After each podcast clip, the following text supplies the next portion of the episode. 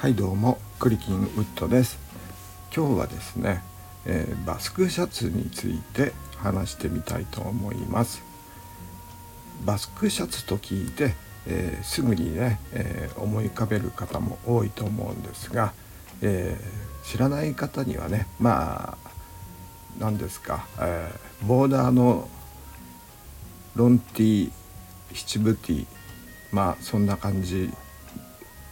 だと思っていただければ、えー、分かると思うんですけれどもね。あのフランスのメーカーがよく使っている、えー、作っているものなんですけれどもこのねあの歴史というものがありまして、えー、まあフランスのね、えー、海軍が、えー、これをね、えー、古い古いと言いますかね19世紀の中頃、えー、1858年ですか。はい、えー、ナポレオン3世の時ですね、えー、ナポレオン3世というのは、えー、ナポレオン1世の甥っ子ですね。弟の、えー、ナポレオン2世の、えー、息子で、え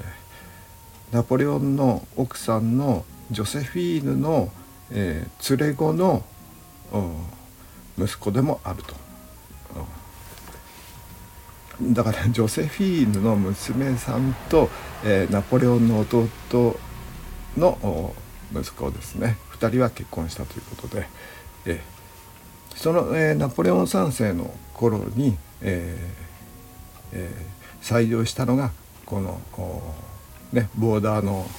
えー最初はセーターですかね、えー、ウールだったみたいなんですけどもね、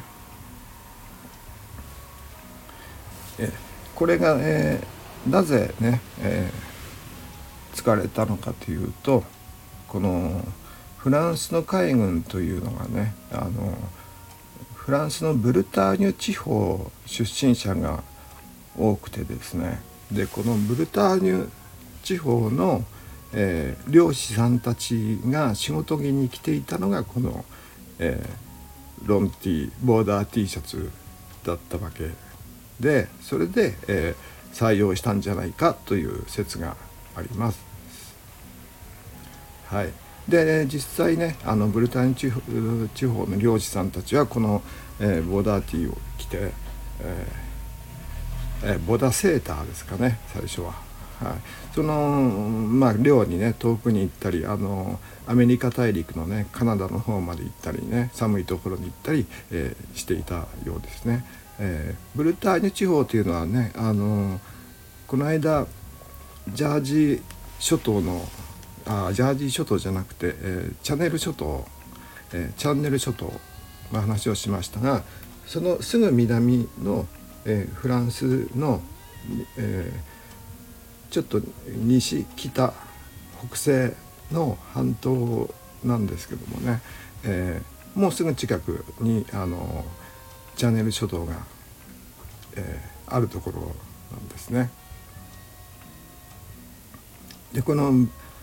ブルターニュ地方まあブルトン地方とも言いますけどもここはね、え、もともと、えー、大昔はケルト人が住んでいたらしくてねあの何ですか、えー、ローマの時代ローマ共和国の方から見た時に、えー、この辺も、えー、ブルターニュとかね、えブルトンかな、えローマだからラテン語ですか、えカエサルがねガリアガリア、え遠征した頃ですですかね、えー。ロンディウムとかね行きましたでしょ、えー、ロンドンがあるあの大きい島を、えー、ブリテン島と言いますでしょ？あのでブリテンと、えー、ブルターニュっていうのは語源が一緒でねあのローマの人から見たらそっち方向っていうことでそっちのやつらみたいな感じでね、えー、もともといた、えー、ケルト人の人たちのことを言ってたんじゃないかと。えー、だからあのブリターニュ地方も、えー、ブリトン島ブリテン島も、えー、そのケルト人が、え、もともといたんじゃないかと思われる思われるというか思ったんですねローマの人たちは。はい、あんまりね、えー、っと歴史というか資料が残ってないみたいなんですね。ローマ方面の歴史が残ってるみたいなんですけども、うん、とにかくあのケルト人というのはね一時あのローマの方までね侵攻してきたりしたのでかなり、えーと、あの辺、えー、フランス方面ガリア方面には、えー、いたんだと思います。でそのまあブルターニュですけどもこの漁師さんが来てたのを、えー、ナポレオン3世が、えー、ね海軍にはブルターニュの漁師も多いことだし制服にしようということで決めたんですね。えー、それが、えー、えー、っとですね21本のストライプそれから間隔が20ミリえー、20セン、えー、2センチですね21本のストライプに、えー、2センチでなんで21本かっていうとナポレオンおじさんがおじさんが勝った、えー、勝ち数らしいんですよ。ね、そこまで細かく決められていたんですね。はい、でまあ、えー、これがね、えーえー、1858年なのでナポレオン3世の頃なので、えー、っとね明治維新の頃の日本が、えー、1867年くらいですからその時ってねあの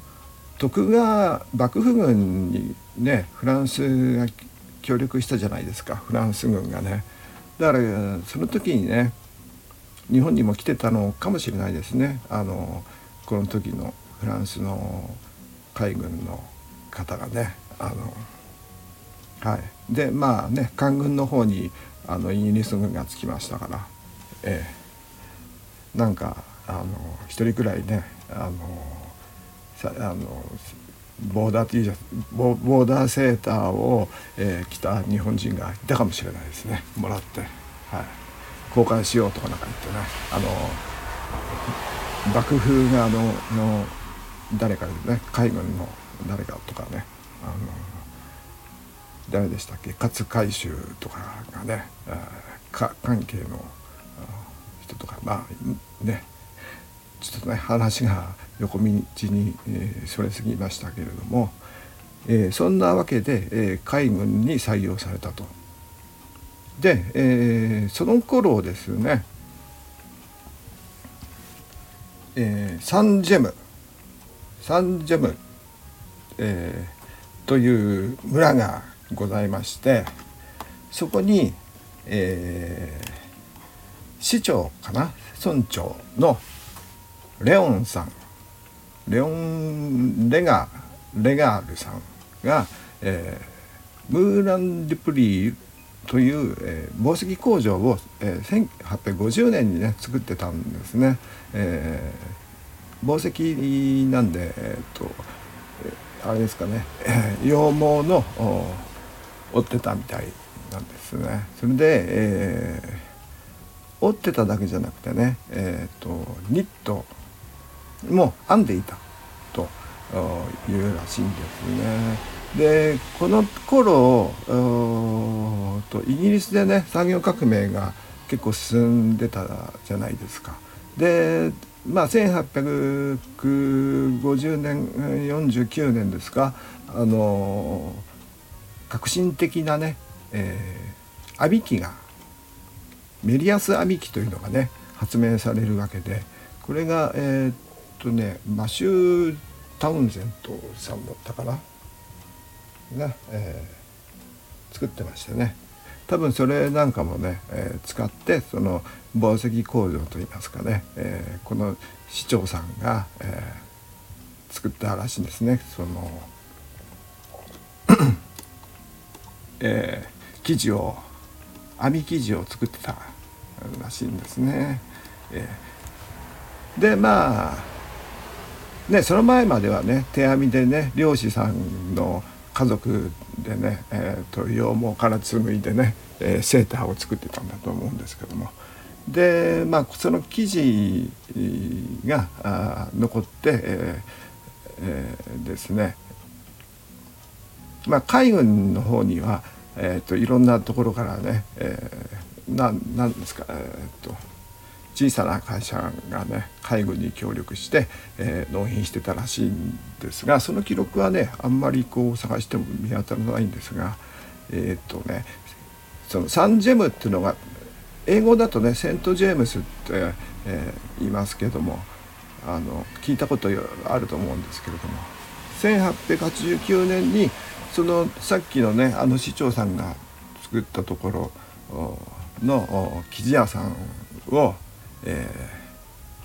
ー、なんかね、えー、正式なえっ、ー、と何ですか、えー、医療品店にしたと、えー、縫製する会社にしたんですね。はい、でまあ機械を使って、えー、編んでいくわけなんですね。でまあ編み物だけではないんで、えー、いろいろなうんものは作っているんですが特にそのタイトな、えー、ニットウールを作ったと。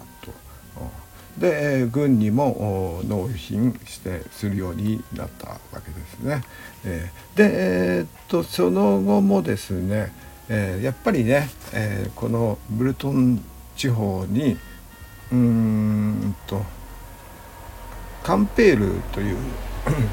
今度はその、えー、セント・ジェームス村セント・ジェームス市は、えー、割と北の方の半島のね付け根の北の方側なんですが南側にねカンペールという町が、えー、ブルターニュ半島のね、えーえー、南っていうか、えー、とね南西にですねカンペールという町がありましてそこでね、えーえー、創業したフィリーズ・ダボーですか？フィリーズ・ダボーフすいませんフランス語ってね、えー、何て読むか分かんないフィリーズ・ダボーという会社が1927年ですね。でルミノホルミノホですか？が、えー、1922年、えー、で、作ったと、ああと1938年にはアルモフアルモリクスアルモルリクスですか？アルモリクスが1938年ですね。でえー、っとカンペールですかね、えー、アルモルリクス。でえー、っとね一つだけね、えー、パリで、えー、創業したのが、えー、オシバーですか。オシバー、はい、1939年にパリで創業してそれから、えー、対戦中リヨンに移ったと,、えーと、ミツバチマークのオシバーですね、はい、そういう会社がね、えー、いっぱい出てきて、えー、やがて、えー、コットンでね作るようになったというわけですね。えー、で何ですか？2019年にアルモリクスがアルモリックスが、えー、フィリズ・ダボを合併したということですね一番最新の、えー、情報ではね。はいでねこの5つの会社は、えー、メイドインフランスにこだわって自社製業で、え、今も伝統を守り続けていると。はい、でまあねこの5社に関してはね、えー、またあの概要欄に書いておきますので、えー、調べて、えー、見ていただければと思います。まあ、セントジョ、えー、セントジェームスは、えー、ねえーカタカナでね、えー、そのまま入れてもあの日本の代理店さんがいると思うので、えー、すぐ出てくると思いますけどもね、えー、あルミノワですか。ルミノワですね、えー、カタカナ表記だとルミノワ、えー、ですね。はい、ですねというわけで、えー、まあこれらの会社が作ったボーダーの T シャツを、えー、日本語ではバスクシャツと言いますね。はい、え元は、えー、ブルターニュ地方の、えー、漁師の服でフランスの海軍が使用されて、えー、でコットンになったと。で街でも 着られるようになったんですが、えー、有名なのはねあのシャネルが着て着始めたと街で着るようになったということですかね。えー、シャネルが来たのはうんとねドービルにいた時ですから、えー、第一次世界大戦頃ですか？1914年か、えー、そんくらいですかね。でえシャネルの映画がね2本ありましてなんか1本ではねなんかそのドービルってねちょっとノルマンディーのなんところセーヌ川を下った下ったじゃない？あ下った、えー、方方面ですかね？にあるんですけれども、うん、ブルターニュではないんですけどもその地元の漁師がねそのボーダーの T シャツを着てるのがねを、えー、シャネルが見てねその後なんかずっと、うん、そのボーダー T シャツを着てたシーンがありましたけれどもね、えー、結構早かったんじゃないかなと思います。でまあ、えー、一応街でね着る、えー、ロンソロンティーを着るようになったのはなんかはっきりした、えー、書物の情報によると1923年に、えー、アンティーブ岬というところにね、えー、住んでいたアメリカの画家の、えー、ジェラルド・マーフィーが、えー、船乗り向けのロシドン屋を見つけてリビエラ海岸で、えー、着用して、えー、いたところリビエラの観光客によって広まったと。でまあ1930年から40年にかけてアメリカイギリスのリゾート地で流行したというらしいですね。1923年だそうです。ただねあの有名なのはねやっぱりピカソがねあのパリで来てたのがね、えー、写真が残ってますからね。あとはヘミングウェイが来てたとかね、えー、1920年代のあのパリというのはアメリカ人がね結構いたあのエコールド・パリと、えー、言われた頃ですかね、えーと、いろんなね、えー、人がマンレーとかね、えー、フィッツジェラルドとかね、えー、いた感じで1920年代のその辺の話はね、えーと、ウッディ・アリエンの映画で、えー、最近の映画で「ミッドナイト・イン・パリという映画がございましてそこにね、えー、そのエコールド・パリの話が出てきますよね。えー、そこでね、えー、ピカソとかね、え、出てきまして、え、結構面白い映画で、ね、エコールド・パリフィッツジェ,、フィッツジェジェラルドさんとね、えー誰だっけ。サルバドール・ダリとかね、えー、出てきましたね、うん、それでもう一つ、えー、良き良き時代と言われる。うんと。ベルエポック。そうそう。ベルエポック。の時代に行ったりもしましたね。その映画ではすごくあの衣装もねあのその当時のものをね、えー、作っててねあのウッディ・アレンさんはやっぱりさすがだなと、えー、思いました。すごくあの面白いふ、えー、ねえお話は面白いんですが、え、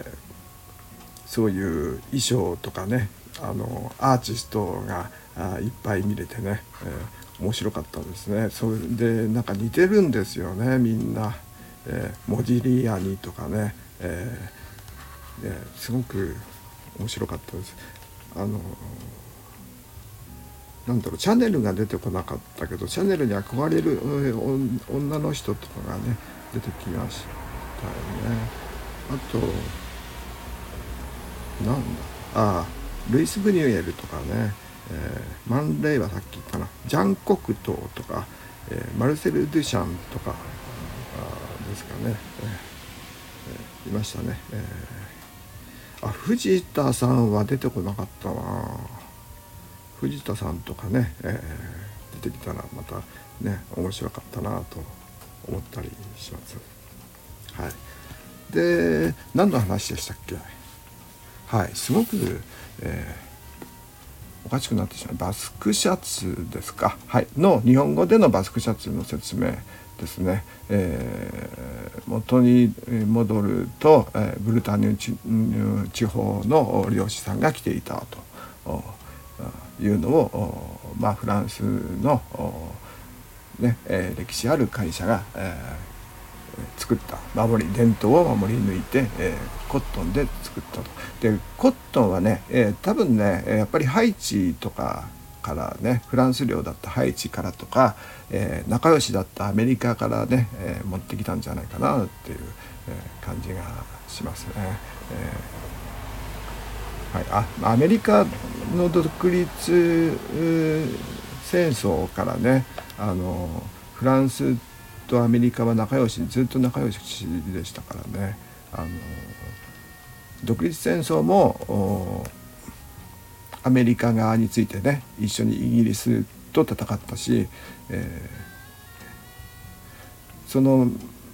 うん後もずっとね、えー、アメリカとイギリスっていうのは仲良しだしアメリカのね独立100周年記念にはね自由の女神像を、えー、フランスがあげたりしましたからね、えー、あれだから100年だから1876年か、うん、に、えー、送ってますからね。仲良しなんで、えー、きっと、えー、麺もね、アメリカから、えー、いいコットンを仕入れられたんじゃないかなと思います。それで、えー、まあウールのセーターもね作ってますし、うん、まだね、えー、作ってますからね、えー、ウールセーターも、はい、でコットンのシャツも作っているという感じ。でそれが、えーと、日本語でいうバスコシャツですね。はい。では、えーと、次にねちょっと不思議なんですけども英語で、えー、バスクシャツとは何かっていうのをね、えー、ちょっと話したいと思うんですが英語でバスクっていうのは、えー、女性の下着なんですね。はい、でまあもちろんバスク人とかバスク地方のことも言うんですが3つ目の意味に辞書がある方はね、えー、すぐ開けるようだったら、えー、ちょっと開いて、いただければ、えー、分かると思うんですけども。えー BASQUE で、えー、バスクってあるんですけども、えー、バスク人とかバスク語とか、えー、第3の意味で、えー、女性用のぴったりした道着っていう、えー、とか、えー、女性用の下着とか出てくると思うんですよ。それで、えー、どういうのか分かんないなと思ったら、えー、っとね今言った英語でねバスク、えー、スペースクロージングで、えー、画像検索すればねちょっとねえー、っとエロい 画像がバーって出てくると思うんで、え、見てください。でそれでわかると思うんですがバスクシャツっていう言い方は日本語だけなんですよね。日本人しか言わないんですよ。バスク人だって、えー、言わないんですよね。それが不思議で、えーと、ねあのバスク風チーズケーキもそうですよね。あの日本だけで、えーえー、ですよね。あのバスク バスク地方のねチーズケーキが全部あのバスク日本でいうバスク風チーズケーキではないわけであれはあのバスク地方の一つのレストランが出してたものを日本のえー、パティシエがですか、えー、もう日本に持ってきて売り出したのを、えー、ローソンが、えー、バスクバスク風チーズケーキと言って広めたらしいんですよねだからバスク地方ではその、えー、日本でいうバスク地方を扱ってるのは1軒だけというのをなんか日経かなんかで、えー、の記事で、えー、知りました。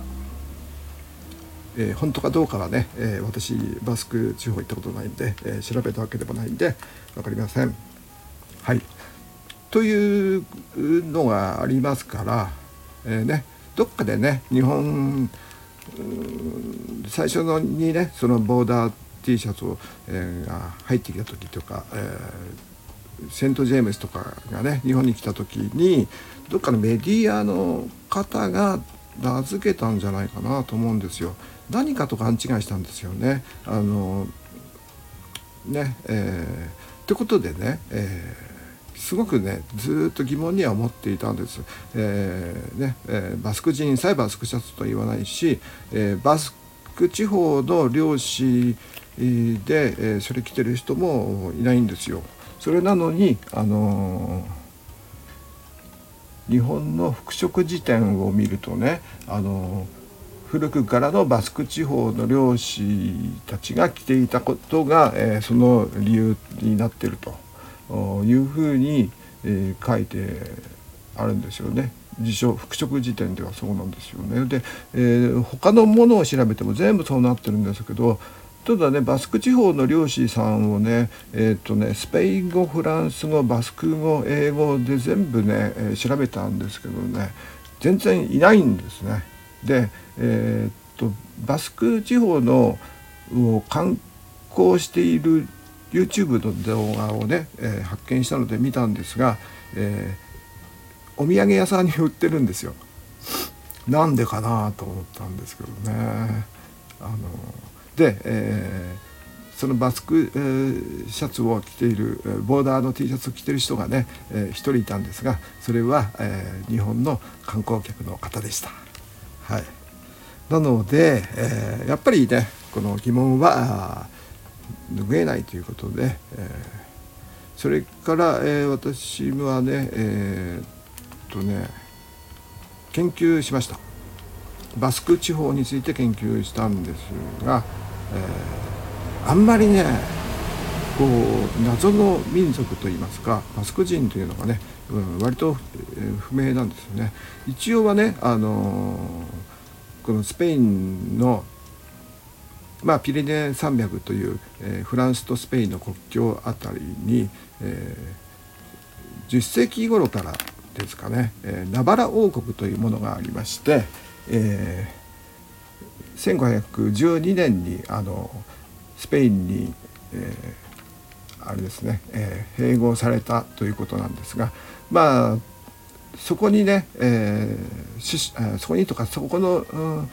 出身がねあの有名なフランシスフランシスコ・ザビエルさん。フランシスコ・ザビエルですね。あのこの間私があのメリアスの時に話しましたけれども。でザビエルさんの生まれた、うん、生まれ育ったザビエル城というのが今も残っていましてね。あのザビエルさんはね、えー、そこの、えーと、ジョーシュダの息子さんでね、えー、結構身分の高い方なんですけどもそこからねザビエルさんはパリに留学するんですが また話がねそれてしまうので、えー、それは置いといてですね。でまあバスク地方はまあそのナバラ王国がねスペインに、えー、併合されてからもね、えー、ずっとバスク人の皆さんは、えー、あそこに住んでいるんですよね。あと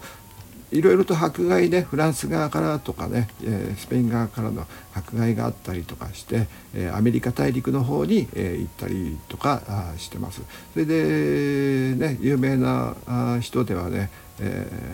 そのバスク人の2世なんですか？あのエルネスト・チェ・ゲーバラとかですかね。はい、あとバスク、え、バスクの漁師出身として、えー、有名なデザイナーがねバレンシアガさんですよね。えーえー、漁師村出身ですかねでお母さんが洋裁店だったという、えー、バレンシアガさんねすごい、えー、素晴らしい、えー、大デザイナーですかね、えー、バレンシアガさん、そういう人もねそういう人もねバスクシャツとか作ってないでしょ？でババスクは作ったかな？あの英語で言うバスクね。女性用の下着みたいな。あとねバスク地方だと、えー、ベレー帽とかねえっ、ー、とあのー、靴なんて言うんでしたっけ？エスパドリーヨか。あの麻の靴そあのそこがね縄にでできてるやつ。エスパドリューとかベレー帽とかね特産品でね今もなんか老舗みたいなのがありますよね。民芸品というかね。あれはまあピレネ山脈の辺りであれかな、えー、地中海側の方も作ってたのかな、えー、それはまた、えー、後で調べます。でとにかくですね問題は日本語でなぜ、えー、バスクシャツになってしまったか。フランス語では、えー、マリニエールとかね、えー、言いますけども、えー、ブルトンマリンとかね、えー、英語だとな何ですか、えー、ブルトンシャツとかね、えー、言うんでしょうね、えー、マリンシャツ。マリンボーボーあボーダーを使わないか、えー、マリンストライプシャツとかね、えー、英語では言うと思うんですよね。えー、日本で、えー、バスクシャツという名前が付けられた、えー、わけですけどもおそらくなんですけれどもね、えー、大体70年代後半から、えー、80年代頭くらいにね最初に、えー、セント・ジェームスのあシャツが入ったんじゃないかなと思われるんですよ。でまあ記録がねいろいろあるわけでございまして、えー、戦後間もなくくらいからまあ普通のねあのー、普通のというかボーダーの T シャツはね、えー、あったんですよ普通に。はい、あの映画のうんと「暴れ者」っていうねアメリカ映画にも出てきましたけども、え、50年代の写真もボーダーシャツ着てる人の写真も残ってますし、えー、ね、あの普通のボーダーシャツはあったんですが、えー、そのバスクシャツと呼ばれる、えー、ようになったのは、えセント・ジェームスが入ってきてからじゃないかなと思いまして。これがね70年代の終わり頃からえーとね、フランス製のすごく高かったとは思うんですけれどもフランス製のものがね、えー、セレクトショップとかね、え百貨店とかでね、えー、出てきたんじゃないかなと思います。えっとね1975年にこの頃、えー、そうですね第一次ブランドブームというのが来てましてフランスからはねブランドだとサンローランのスカーフとかグッチセリーヌビトンとね、えー、次々にねえー、っと有名ブランドの商品がね、えー、日本に入ってくるんですがこのくらいの頃じゃないかなと思うんですよね。75年からうん、1970年代の後半頃から入ってくると思うんですよ。それで、えーと、アンアンが70年で、えー、ロンドンが71年で、えー、75年にはね JJ というのが出るんですね。で JJ っていうのはねお嬢様向けですね、えー、の雑誌ですごく上品な感じの大学生とか向けのやつなんですけども割とお金持ち向けみたいな感じですか。ねお嬢様向けという感じで。その辺りのメディアですか。あとはメンズだとねやっぱり、えー、ポパイとかメン,、メンズクラブとかですかね。うん。76年に、えー、ビームスができたりしますしね。ファッションもいろんなものがあの海外からね直接入ってくるようになりましたね。ただねちょっとね高いかったんですよね。まだこの頃は。はい、まあそういった、えーと、雑誌系メディアの、え、出現ですよね。紹介するものの中に、えー、おそらくこのメディアの方々が使ったのが、えー、バスクシャツじゃないかな。と思うんです。でなぜ、えー、バスクシャツをそのメディアが使ったのかというとここにね、えーと、私いろんな文献を、えー、ネット上ですけどもね、えー、探したんですけど行き当たったのがねヘミングウェイなんですよ。でまあヘミングウェイもこのねボーダー T シャツ着て着てたということで、えー、割と有名ですけれどもでフェミングウェイの小説の中に「海流の中の島々」というですね、えー、っとヘミングウェイさんが亡くなってから出てきたという意向ですね。えー、この作品の中に、えー、の日本語訳にこのバスクシャツというのが出てくるんですね。でこの、うん、ねこの小説が出版されたのが1971年で1977年に文庫版が出てますね新潮社からですか。はい、でそうするとねこの日本語訳版を読んだあのそのメディアのねファッション誌の、えー、記者の方がどなたかがそうこれだと思ったんじゃないかな読んでいてね。はい、というのもねあの最初の方のこのまあこの小説は、えーと、3部に分かれてるんですが、えー、最初の「ビビニ」っていう、えーえー、題名の章がありまして、えー、その第3章ですか。チャプター3に、えー、マスクシャツというのが出てきますね。えー、ちょっと読むとトマス・ハドソンはうんぬん続いて、えーえー、洗いたてのショーツ古びたバスクシャツという姿で外に出斜面を下って柵囲いの出口を出るとそこがキングス街道であるこの古びたバスクシャツというところにね、えー、注釈が入ってまして横縞入りニットのセーター型シャツって書いてあるんですよね。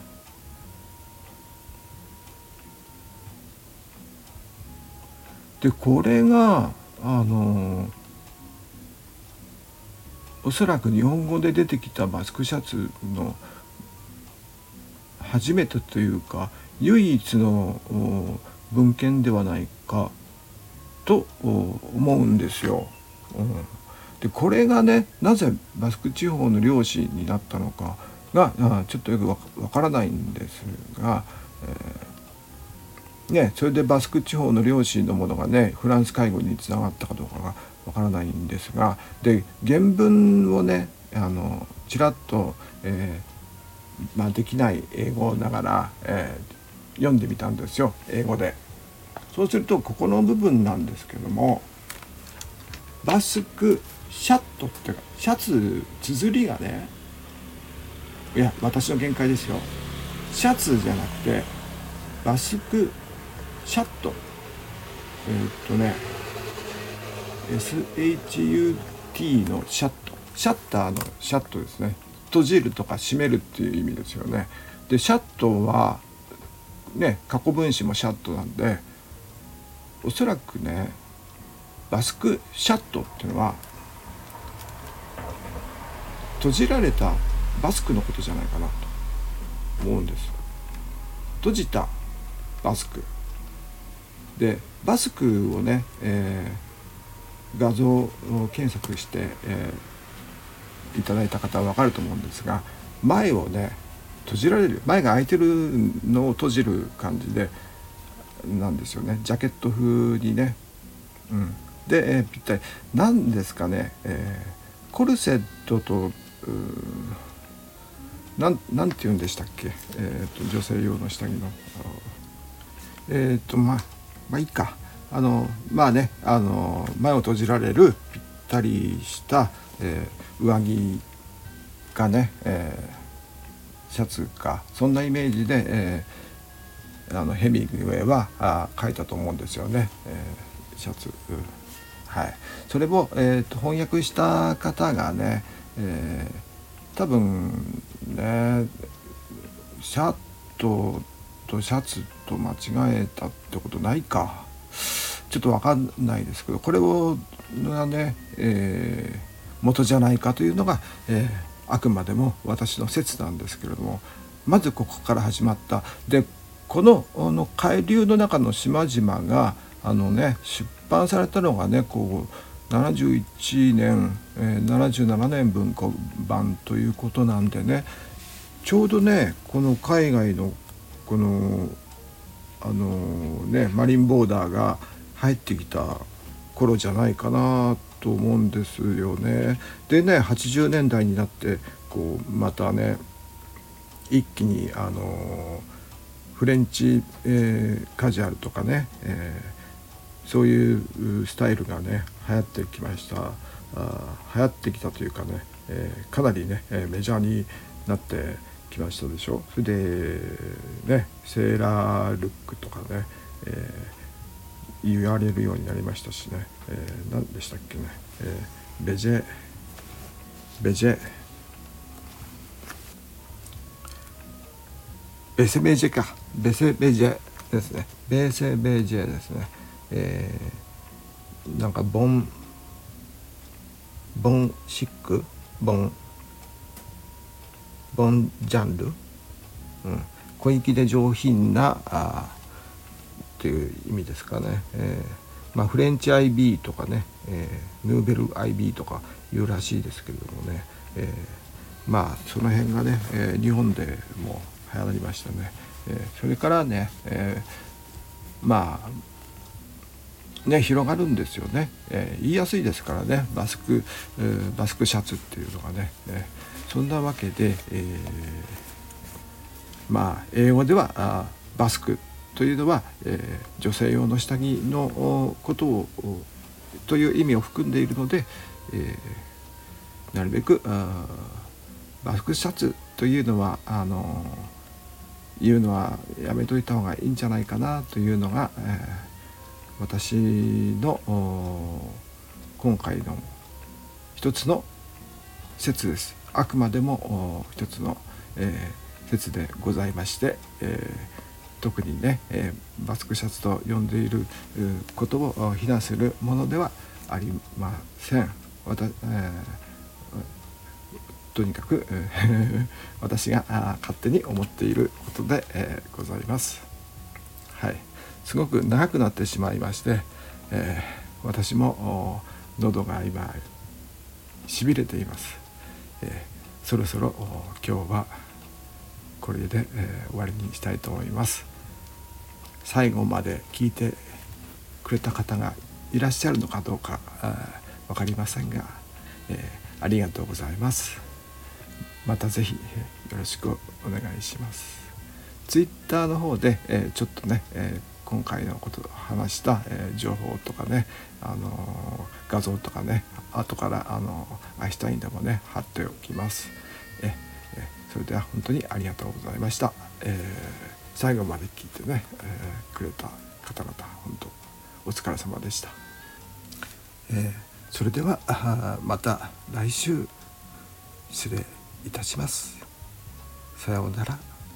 おやすみなさい。